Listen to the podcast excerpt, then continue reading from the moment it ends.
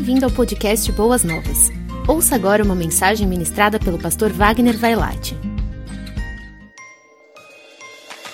Querida igreja, estamos concluindo agora esse aspecto teológico da instituição divina chamada família. E para entendermos a instituição divina, nós estamos discutindo com vocês quais são as instituições divinas.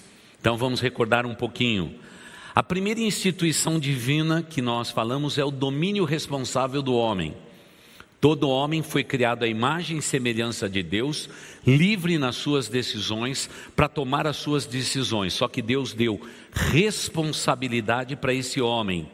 Ele é um ser livre, porém responsável pelas suas atitudes. Isso é uma instituição divina. A segunda instituição divina foi o casamento. Depois de ter criado o homem com essa liberdade e com essa responsabilidade, ele cria a mulher, traz a mulher o homem e diz assim: vocês são agora uma só carne.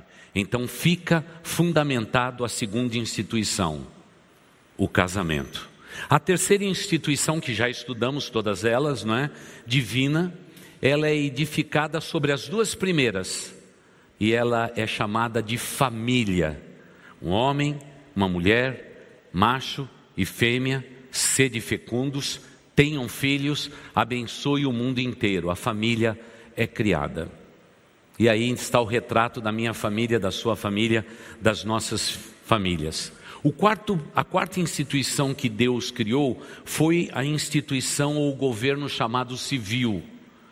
Quer reis, quer tronos, quer líder de tribos e assim por diante. Deus instituiu isto. Deus, Deus fez isso com Abraão, Deus estabeleceu as tribos, Deus estabeleceu o domínio do rei quando o povo pediu um rei. Deus não queria dar um rei ao povo, ele gostaria que as tribos de Israel continuassem debaixo de um governo teocrático, onde Deus dominava e dava as instruções, mas o povo de Israel, eles pediram um rei Deus deu um rei a todos eles. Então começa aí o governo civil, pelo qual nós, como igreja, estamos sempre honrando, não é, irmãos? Somos uma igreja batista, a igreja batista apregou a separação de igreja e Estado, não é? É por isso que quando políticos honrados vêm aqui à nossa igreja e pede oração, principalmente no tempo de eleição, né? O pastor desce do púlpito, vai então aí onde vocês estão e oramos e fazemos uma oração por eles. Tá bom? Essa igreja não fecha com partido político, essa igreja ela não fecha uma cédula única, porque somos uma igreja batista e por tradição somos separados do Estado, pagamos todos os nossos impostos, aqueles que são devidos, cumprimos nossa responsabilidade, oramos pelas autoridades constituídas e fazemos um grande trabalho numa cidade como São Paulo, porque entendemos que o governo civil foi estabelecido por Deus, é uma das instituições. E hoje, então, chegamos à próxima instituição, que é chamado a diversidade tribal ou nacionalismo, ou a criação de um povo, no caso, como temos na Bíblia, o povo de Israel. E esse povo de Israel tem enfrentado nesses dias, querida igreja, grandes dificuldades.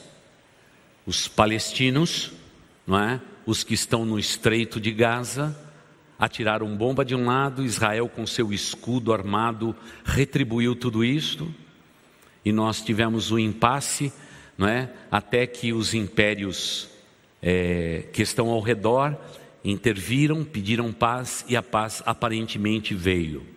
Haverá paz em Israel? Não haverá paz em Israel, irmãos. Infelizmente, não haverá. Israel será para nós sempre um ponto de encontro.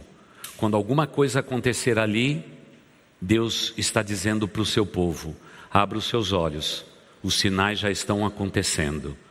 Porque o povo de Israel, enquanto diversidade tribal e constituição de uma nação, como Deus permitiu que Israel fosse uma nação, nós sempre olharemos para Israel como um sinal de Deus.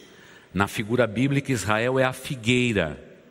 Você se lembra que na última semana de Jesus, Jesus foi até uma figueira, que é o símbolo de Israel, e foi ali procurar frutos. Chegou lá encontrou frutos ou não? Não encontrou. E ele amaldiçoou aquela figueira, porque ela nasceu para dar frutos e não estava dando frutos. Ou seja, a nação de Israel não estava dando frutos. Jesus falou. Então ele diz: contemplem a figueira é uma nação entre tantas nações da terra, mas fique de olho nela, porque é por lá é que virá o final de toda a história. Ali será tecido os últimos detalhes da história da humanidade. Então é importante a gente ficar de olho em Israel. Eu estou usando o termo Israel porque ele é muito popular nesse tempo. Agora, irmãos, desde o tempo de Abraão é que as lutas estão sempre ali, né, irmãos? Vocês sabem que Abraão foi vitorioso antes de ser abençoado por Melquisedeque na batalha no Vale de Sidim com 380 reis contra, desculpa, 380 cidades contra todos aqueles reis. E Deus abençoou a minoria, não é? Deus abençoou a minoria. Gideão também é outro exemplo, que com 300 pode vencer 135 mil e assim por diante porque a figueira está lá. Há uma nação. Nós somos uma nação, Israel é uma nação. E os palestinos sempre foram os inimigos de Israel, mas são tudo irmãos. Vocês se lembram de Ismael, filho de Abraão, guerreiro, arqueiro por natureza? Pois é, eles continuam inimigos, mas são da mesma descendência. Por isso que o DNA descoberto há 11 anos atrás descobriu que palestinos, não é, muçulmanos em geral e judeus têm o mesmo DNA, porque vieram do mesmo pai. É a Bíblia se cumprindo. Nações estranhas que estão sempre rivalizando-se uma com a outra, mas no entanto, essa ideia do nacionalismo foi Deus que estabeleceu. Se você depois quiser ver em casa, você vai poder ver Gênesis 9, de 25 a 27, depois Gênesis 10, 11 e Deuteronômio 32, 3. O nacionalismo ou a criação das nações do mundo foi estabelecida por Deus, tá bom? Então a gente sempre tem a divisão das línguas em Babel como um termo disto, mas por detrás disso existe Deus. Deus está por detrás de todas as nações do mundo. Porque um dia, quando Jesus Cristo voltar para buscar a sua noiva, na segunda vinda dele, na primeira é arrebatamento. Ele não pisa na terra, nós vamos encontrar com Jesus nos ares. E os que morreram em Cristo Jesus ressuscitarão primeiro, depois nós, os que estivermos vivos, encontraremos com Jesus nos ares para estarmos para sempre com o Senhor. Mas na segunda vinda de Cristo Jesus à terra, quando ele pisa na terra e aí todo olho verá, as nações da terra serão convocadas por Deus para prestar contas deste princípio da diversidade tribal ou chamado nacionalismo. Deus vai pedir contas de todas as nações da terra a respeito do que eles fizeram com a liberdade que Deus impôs a toda a nação. E aí é claro, né, irmãos? Aí caminhamos para o Novo Testamento, e no Novo Testamento vai surgir a Igreja de Cristo Jesus. Instituição divina, instituição divina. Ela tem as suas ligações com as antigas sinagogas do Antigo Testamento, o tipo de reunião sim tem. Mas irmãos, esse é o vínculo que nós trazemos para vocês hoje. Então vamos começar abrindo a Bíblia para entendermos um pouco mais a respeito disso. Vamos para Gálatas, capítulo de número 4, os versículos 4 e 5. Então você abra a sua Bíblia, acesse a sua Bíblia. Ah, o pessoal da mídia sempre expõe aqui com a liberdade que nós temos, não é? De expor em cada um dos nossos cultos a nova versão internacional. Gálatas capítulo 4, versículos 4 e 5. Agora vamos entender um pouco mais a respeito dessa instituição que vai nascer. Gálatas capítulo 4, versículos 4 e 5. Diz o texto da palavra de Deus. Mas quando chegou a plenitude do tempo, Deus enviou seu filho, nascido de mulher, nascido debaixo da lei, a fim de redimir os que estavam sob a lei, para que recebêssemos a adoção de filhos. Na plenitude do tempo veio Jesus Cristo. Irmãos, essa expressão, a plenitude do tempo, é algo que precisamos estudar. Vocês, adolescentes e jovens, precisam estudar mais esta expressão. Na plenitude do tempo, Deus enviou seu Filho. Nós achamos que quando Deus estabelece o governo responsável do homem, quando ele institui o casamento, a família e todos os detalhes das instituições, nós achamos que Deus deixou o homem a, realmente à mercê da graça dele. Isso não é verdade, irmãos. Porque Jesus Cristo veio na plenitude do tempo.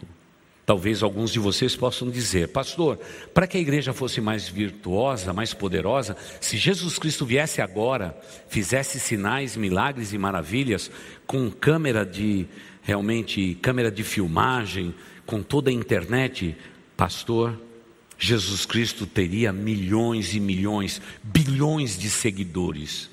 A obra de Jesus seria muito mais importante. Ledo engano. A Bíblia já nos declara que no tempo certo Jesus Cristo veio ao mundo. O que Deus precisava? Deus precisava do mundo na condição em que ele se encontrava. O Império Romano dominando o mundo, a cultura grega exponencial em todos os círculos é, de educação do mundo inteiro. Então, Deus precisava de um império como o romano para dominar o mundo, as nações subvizinhantes, subvenientes ao governo do Império Romano ali naquele lugar, a cultura grega elevada. Jesus Cristo vem, não é, usando de expressões tanto no, no grego quanto no aramaico, não é? Ele usava de expressões que era comum daquele tempo, mas havia uma necessidade divina para que o seu livro fosse escrito num período curto de tempo, como nunca tinha acontecido antes. Porque a composição do Antigo Testamento, debaixo da lei, como nos diz Paulo nesse texto de Gálatas, Gálatas demorou muitos e muitos anos. Deus precisava acelerar esse processo. E para isso, Jesus Cristo veio no tempo perfeito, porque a língua grega faria este milagre. Logo um pouquinho à frente, pela influência romana, vem a língua latina, e pela língua latina, a palavra de Deus seria popularizada no mundo inteiro e a palavra de Deus chegaria em todas as nações do mundo. É por isso que, na plenitude do tempo, nem um ano mais, nem um ano menos, mas naquele tempo veio Jesus Cristo a esse mundo. Com a chegada de Cristo Jesus, começa então a se embrionar de volta uma nova instituição que vai surgir a igreja do Senhor Jesus. Eu sei que estamos vivendo num tempo onde que há muitos desigrejados e pessoas que dizem assim: eu preciso de Deus, mas não preciso da igreja. Sou fiel a Deus, mas não quero igreja. Isso é um erro terrível. Deus continua agindo do mesmo modo. Ele instituiu a sua igreja, para que você esteja numa igreja e escute o que eu estou te dizendo. Finque raízes numa igreja e veja a bênção do Senhor sobre a tua vida e sobre a tua descendência. Deus, Ele abençoa nesse tempo aqueles que estão debaixo do guarda-chuva chamando a igreja. Se porventura houver algum canto do mundo onde uma igreja não seja tida como uma instituição, como acontece em muitos países do mundo, Deus haverá de honrar a individualidade de cada um por conta da responsabilidade que cada um tem desde o Éden. Mas onde houver liberdade de pregação deste Evangelho, nós temos uma igreja. Ali naquela igreja é onde as pessoas devem vir e ficar as suas raízes. É assim que Deus abençoa o crente ou o cristão moderno Por isso eu quero perguntar se as suas raízes estão numa igreja, nesta ou em qualquer outra.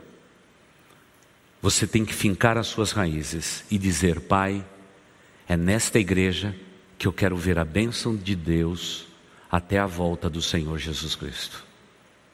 Não fique debaixo dessa proteção. Não fique vivendo carreira solo. Dias atrás encontrei alguém que disse: Pastor, acho muito legal a tua igreja, mas eu não faço parte de igreja nenhuma, eu estou decepcionado com homens, não aceito a autoridade deles e etc. Eu disse: Meu irmão, eu sinto muito. Você está cavando a sua condenação, porque Deus, na sua infinita bondade, instituiu várias coisas, mas entre elas instituiu a igreja. Não somos perfeitos e nunca seremos. Acabei de dizer que quando apresento alguém aqui que é muito bom como amigo, eu digo, nós somos todos mais ou menos. Deus está trabalhando em nós. Eu prefiro essa lucidez do que uma carreira solo, não autorizada pelo Deus Altíssimo. Deus, desde Jesus Cristo, que veio na plenitude do tempo, ele não ensinou carreira solo. O povo de Deus vive em comunidade porque Deus sabe que é só assim é que nós podemos afetar o mundo inteiro através da igreja local. Você imagina uma igreja como a nossa? Eu sei que você se alegrou em ver a distribuição de cesta numa instituição, mas essa igreja é muito mais do que isto.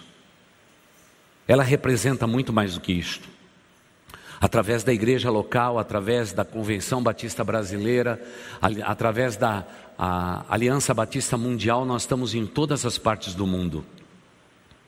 A maior denominação hoje na face da terra é o povo batista, que cresceu, apesar de todo o no, nosso crescimento não acentuado, nós somos a maior denominação evangélica do mundo. Nós estamos em todos os países do mundo. Você pode sair agora daqui e ir até mesmo para a China continental. Lá você vai ter uma igreja aberta, evangélica, permitida pelo governo, vigiada até nos sermões que são escritos. Mas você vai ter isto. Vocês se lembram da Rússia, a Rússia comunista? Pois é, você podia ir para Moscou, como muitos de nós fomos, e fomos assistir o culto debaixo do comunismo numa igreja batista. Claro que os sermões eles eram todos vigiados. O pastor não podia falar nada contra o regime.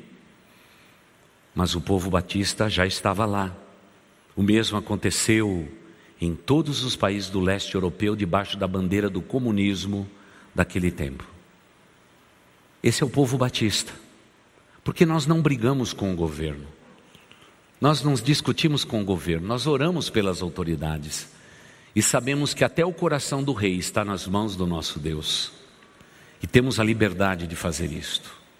Por favor, nesse tempo de tanta comunidade, tida como comunidade evangélica, prefira uma igreja que se diga igreja, igreja, igreja, igreja, porque foi isso que Deus instituiu na plenitude dos tempos, Jesus foi enviado, nascido de uma virgem, debaixo da lei, para redimir todos os que estavam cativos da lei do Antigo Testamento.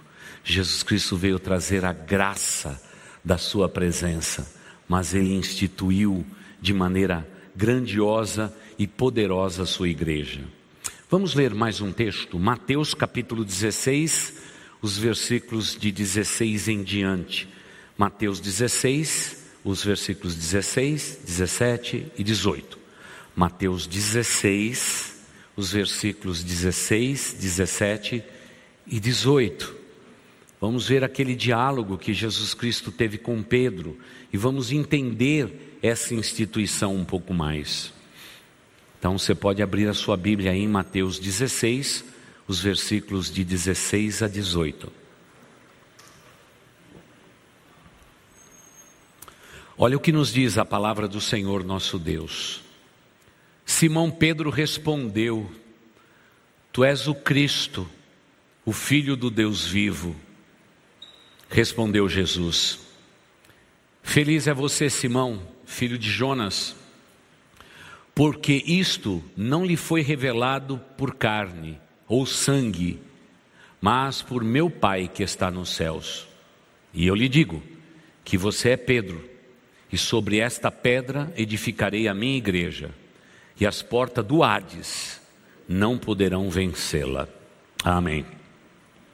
Vamos entender esse texto, porque nós temos ainda muita gente que no tempo de hoje acredita que Pedro foi o primeiro Papa do mundo por causa dessa declaração. Ele foi a pedra angular onde a igreja se estabeleceu. Não foi bem assim. A nossa fé, a nossa interpretação bíblica, a nossa hermenêutica nos leva a outro caminho. Jesus Cristo está fazendo uma pequena pesquisa e dizendo: o que os homens dizem quem eu sou? Ou quem o filho do homem, o filho de Deus é? E no meio desse contexto vem a palavra de Simão.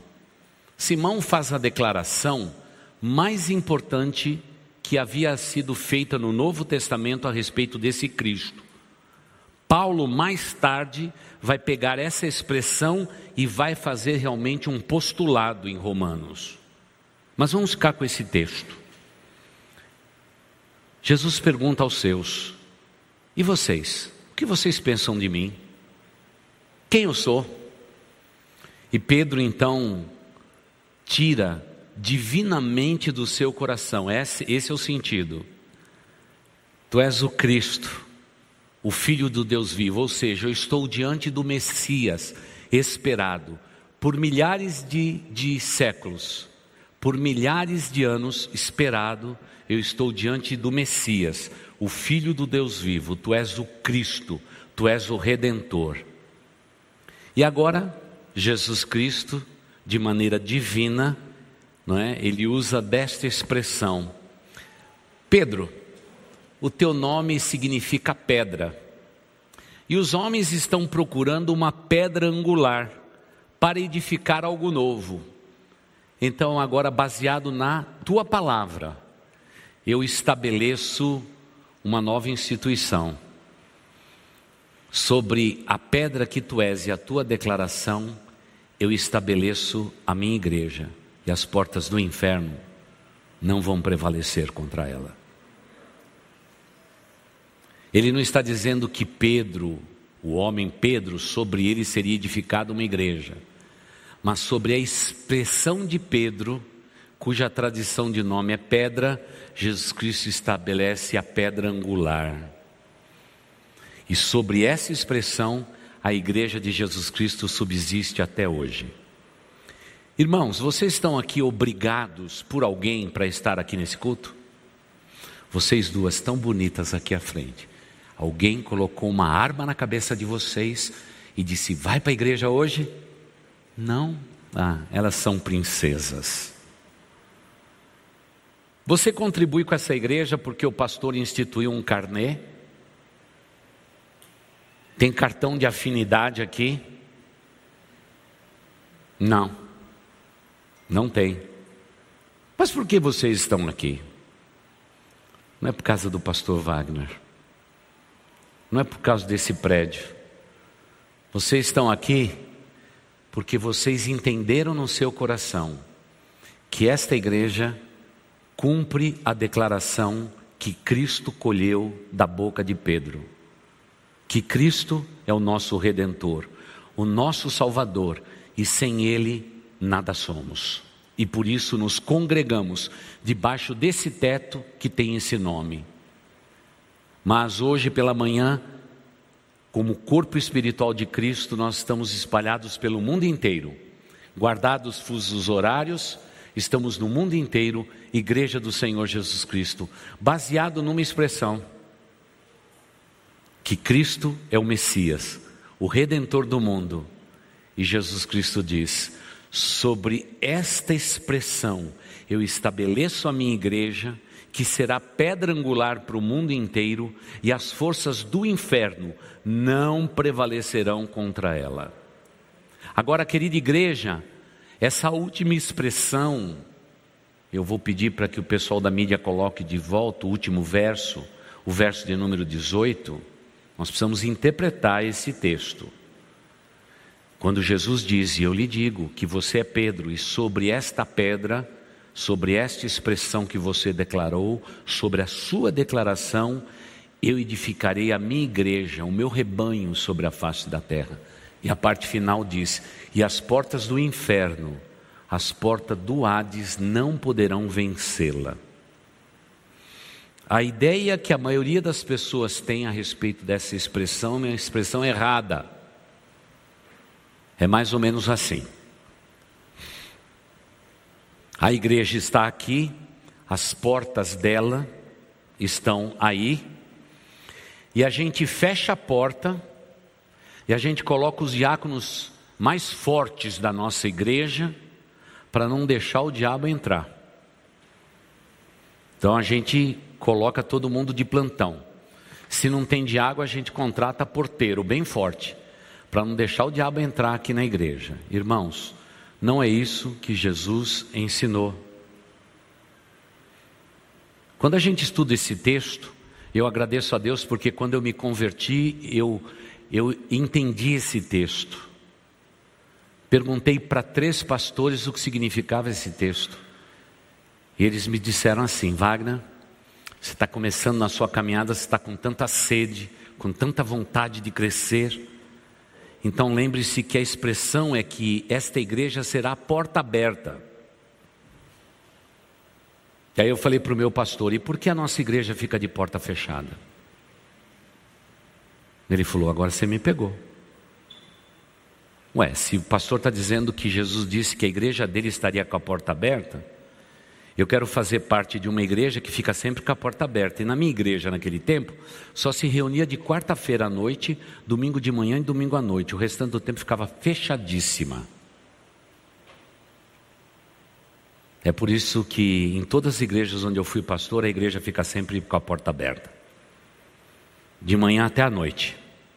Qualquer um que quiser pode chegar lá para orar, para pedir ajuda, etc, etc, etc. Porque eu creio na igreja de Mateus, capítulo 16, verso 18. Mas nós não temos diáconos vigiando a porta com um pau na mão esperando o diabo entrar. Porque, irmãos, a Bíblia diz que não temos que lutar contra a carne, nem contra o sangue, nem com o inimigo que é corpóreo, então não adianta pegar o pau para ficar na porta, porque não vai acontecer. O que Jesus Cristo está ensinando aqui é que a igreja tem que ser realidade para a comunidade onde ela está inserida. E quanto mais ela servir a sua cidade, mais ela sai do território das suas portas e anda no, no território do inimigo. E assim, o poder das trevas o império das trevas não prevalecerão contra a igreja de Cristo Jesus. É uma força ativa, é a igreja que está nas ruas, está fazendo diferença. E quantas vezes fomos aqui criticados porque limpamos a rua? Isso é atividade da prefeitura, pastor. Me lembro anos atrás quando a gente canalizou aquele rio todo mundo não conseguia entender. Até hoje, o pessoal não compreende, agora no período da pandemia parou, mas quando a pandemia acabar, nós vamos continuar cuidando de todas as praças. De novo, temos jardineiros que cuidam das praças, ensinam cidadania. Eu sei que vocês gostam muito do parque ecológico. Mas, irmãos, 27 anos atrás, o parque ecológico era uma ribanceira com poucas árvores. Sabe quem mais plantou árvore no parque ecológico? Foi essa igreja. Tanto ali quanto no crematório, quanto no cemitério de Vila Alpina, para ensinar cidadania aos mais jovens. Eu sei que hoje vocês andam por lá. Agradeça a Deus quando essa igreja era bem pequenininha e tinha um homem chamado Augusto Corpes, irmão querido que hoje vive lá em Alphaville está aqui sempre nas reuniões do pessoal da terceira idade, porque ainda cria esse vínculo, ele dizia para mim: Pastor, você me, me arruma mudas de plantas bonitas e de árvores, nós vamos florir esta cidade inteira. Mas eu sei que a maioria das pessoas dizem: o trabalho da igreja não é este.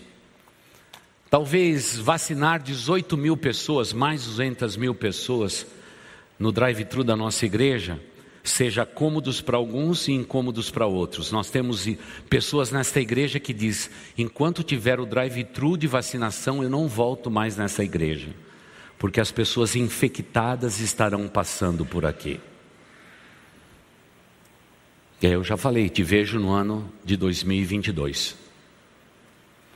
Porque, irmãos, eu sei em quem tenho crido. Eu sei que Ele é poderoso para guardar o meu tesouro até o dia final. A pandemia não vai nos deter, porque as portas do inferno elas vão diminuir nesse tempo de pandemia, porque a igreja de Cristo Jesus vai avançar. Porque Deus não nos deu espírito de timidez, mas de ousadia. Claro que guardamos todo o distanciamento social, Graças a Deus temos uma igreja com pé direito alto, onde os aerosóis possíveis aí do Covid, eles se dispersam com facilidade muito maior. Temos corredores mais largos. Se você duvida disso, te convido amanhã, 11 da manhã, fazer compra aqui no Yamauchi.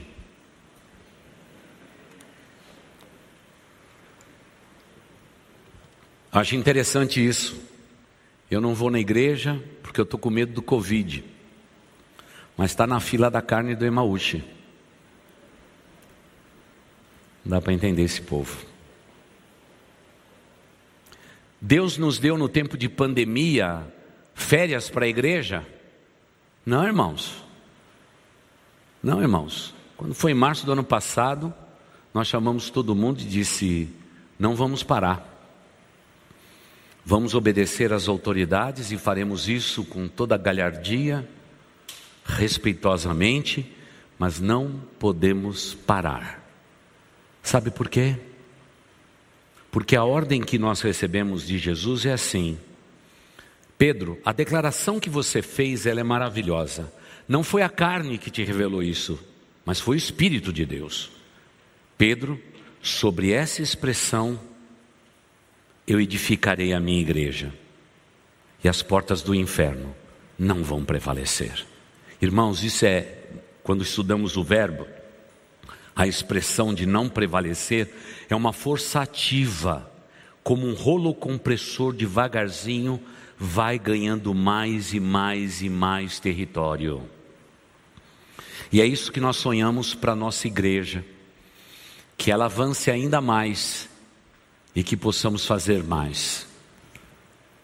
O drive-thru de todos os grandes mega drive-thrus provavelmente tem os seus dias contados. Porque quando se vacinou a população de 60 anos mais, que era o grupo de risco, a tendência de fazer isto agora é diferente. Porque alguém ir andando com as suas próprias pernas e tomar uma vacina agora é possível. Então, provavelmente seja isto. Mas, irmãos, eu não tenho dúvida que nossa igreja será contada para outros projetos dessa cidade, por uma razão muito simples. Tudo que nós fazemos nesta igreja, fazemos com excelência. E a excelência destaca uma igreja de outras igrejas, para a glória de Deus, não para a nossa glória. Eu tenho certeza de que outros projetos virão para que possamos ser contados nessa cidade como uma igreja que faça diferença. É óbvio que essa igreja fez a opção de uma instituição que é o braço social dela, o Instituto Boas Novas. Irmãos, vamos continuar trabalhando. Isso não para. O Instituto Boas Novas será uma instituição talvez maior do que a Igreja Boas Novas. É como se uma mãe gerasse um filho e o filho ficou maior do que a mãe. E a mãe diz: Este é o meu filho. Este é o meu filho. E é o que vai acontecer. Sem dúvida nenhuma, porque já hoje o instituto tem mais funcionários, tem mais estrutura do que a própria igreja, dos, a igreja Boas Novas. Mas, irmãos, estaremos alegres e felizes porque a mantenedora dessa instituição somos nós, a igreja Boas Novas. Estamos sempre na supervisão de cada processo. Nada que é feito ali de decisão pode passar sem a anuência da Igreja de Cristo Jesus, porque esta é uma instituição diferenciada de tantas outras que fazem o mesmo. Por detrás dela existe uma igreja, o guarda-chuva divino. Por isso eu quero dizer para você que você é privilegiado, você é privilegiada de estar debaixo deste guarda-chuva. Nem eu, nem os pastores da igreja nos sentimos capazes de cuidar de uma igreja tão virtuosa quanto esta, tão amorosa. Enquanto a maioria das igrejas lutam com problemas financeiros, irmãos, tivemos sim altos e baixos que nos preocuparam. Mas, queridos irmãos, houve meses em que esta igreja arrecadou mais do que o tempo em que não havia pandemia. O que é isso, irmãos? Não somos nós, é o nosso Deus Todo-Poderoso, é Ele, e a Ele todo louvor, toda a honra e toda a glória. Não somos nós, sempre foi Ele, Jesus. E faremos mais em nome do Senhor Jesus, pode ter certeza. Mas o mais importante é que você ocupe o seu lugar nesta igreja. Finque suas raízes aqui nesta igreja e veja a bênção do Deus Altíssimo sobre a sua descendência. Estou aqui há quase 27 anos, sabe o que eu tenho visto esses anos todos? É a bênção de Deus multiplicada de geração em geração. Aliás, eu tentei estudar isso na história desta igreja, mas até hoje não, não tive resposta. Há uma bênção nesta igreja que eu não consigo descrever. Tem tanta gente correndo atrás de bênção, de prosperidade. Esse é o lugar. Já fui pastor de outras igrejas, as quais honro até o dia de hoje. Mas o que acontece aqui em Boas Novas não é nada da carne, não é nada do sangue, mas o que acontece aqui nessa igreja é algo muito espiritual. Como se fosse a própria declaração de Pedro: não veio da carne, não veio do sangue, mas veio do Espírito de Deus. Jesus Cristo continua sussurrando nos nossos ouvidos hoje, igreja, e dizendo: sobre esta declaração de Pedro, eu edificarei a minha igreja. E qual é a declaração? Que Jesus é o Cristo o Salvador do mundo. É sobre esta base é que nós edificamos a nossa igreja. E o que depender dos líderes desta igreja e dos voluntários desta igreja, fique tranquilo. Nós não estaremos com um porrete beirando a porta, nós estaremos nas ruas dessa cidade. Estaremos fazendo com que a miséria, a pobreza seja minimizada para a glória do nosso Deus. E faremos isso de maneira enfática, porque é para isso que Deus nos trouxe nesse tempo. Estamos sim distanciados uns dos outros, não podemos nos abraçar e nos beijar, como sempre fazemos nesta igreja. Hoje, atrás das nossas máscaras, mandamos um tchauzinho para alguém, é o máximo. Mas tudo isso vai passar, irmãos, e quando tudo isso passar, nós estaremos ali na nossa garagem fazendo festas para celebrar a proteção de Deus, que permitiu que, mesmo num tempo tão difícil como este, nós pudéssemos passar ilesos e estarmos sadios para vivermos o novo tempo desta nação e do mundo inteiro depois do Covid-19.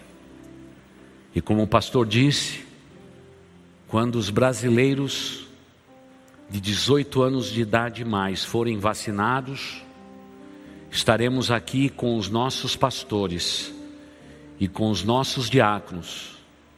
Estaremos nesse púlpito colocaremos o nosso rosto em terra e agradeceremos ao Deus que nos livrou da morte e nos deu vida por Cristo Jesus. E nos levantaremos naquele dia, nos levantaremos aquele dia para glorificar o nome de Cristo Jesus, porque Ele é o Senhor da igreja. E não nos enganemos, Jesus Cristo em breve virá buscar a sua noiva. Ele não vem buscar paredes, mesas. Ele vem buscar o seu povo e a sua igreja. Um dia haverá a voz do arcanjo e a trombeta será soada. E os que morreram em Cristo Jesus ressuscitarão primeiro. E depois nós, os que estivermos vivos, seremos arrebatados. Irmãos, nosso dinheiro fica aqui. A nossa plástica vai ficar aqui. Teu alongamento de cabelo, irmã, vai ficar aqui. Você vai receber um corpo de glória e a mente de Cristo. E segundo os estudiosos, nós teremos, a maioria de nós teremos um corpo da nossa juventude. E estaremos para sempre com o Senhor nos ares. Por isso, querida igreja, nós estamos no mês da família. O bem maior que Deus te concedeu na face da terra é a tua família, é uma dessas instituições. E uma outra instituição é uma família ampliada, que é a igreja do Senhor Jesus. Aprenda a amar e honrar a tua família, e aprenda a amar e honrar teus irmãos em Cristo, de todas as denominações, de todos os povos, de toda a gente. Temos que amar e respeitar esta igreja do Senhor Jesus Cristo, porque um dia o noivo virá buscar a noiva. E se a gente diz isso num culto como este, eu só posso dizer em nome da minha família e você vai dizer em nome da sua família. Maranata. Ora vem, Senhor Jesus. Vamos dizer todos juntos? Maranata. Ora vem, Senhor Jesus. Amém. Que Deus nos abençoe, queridos.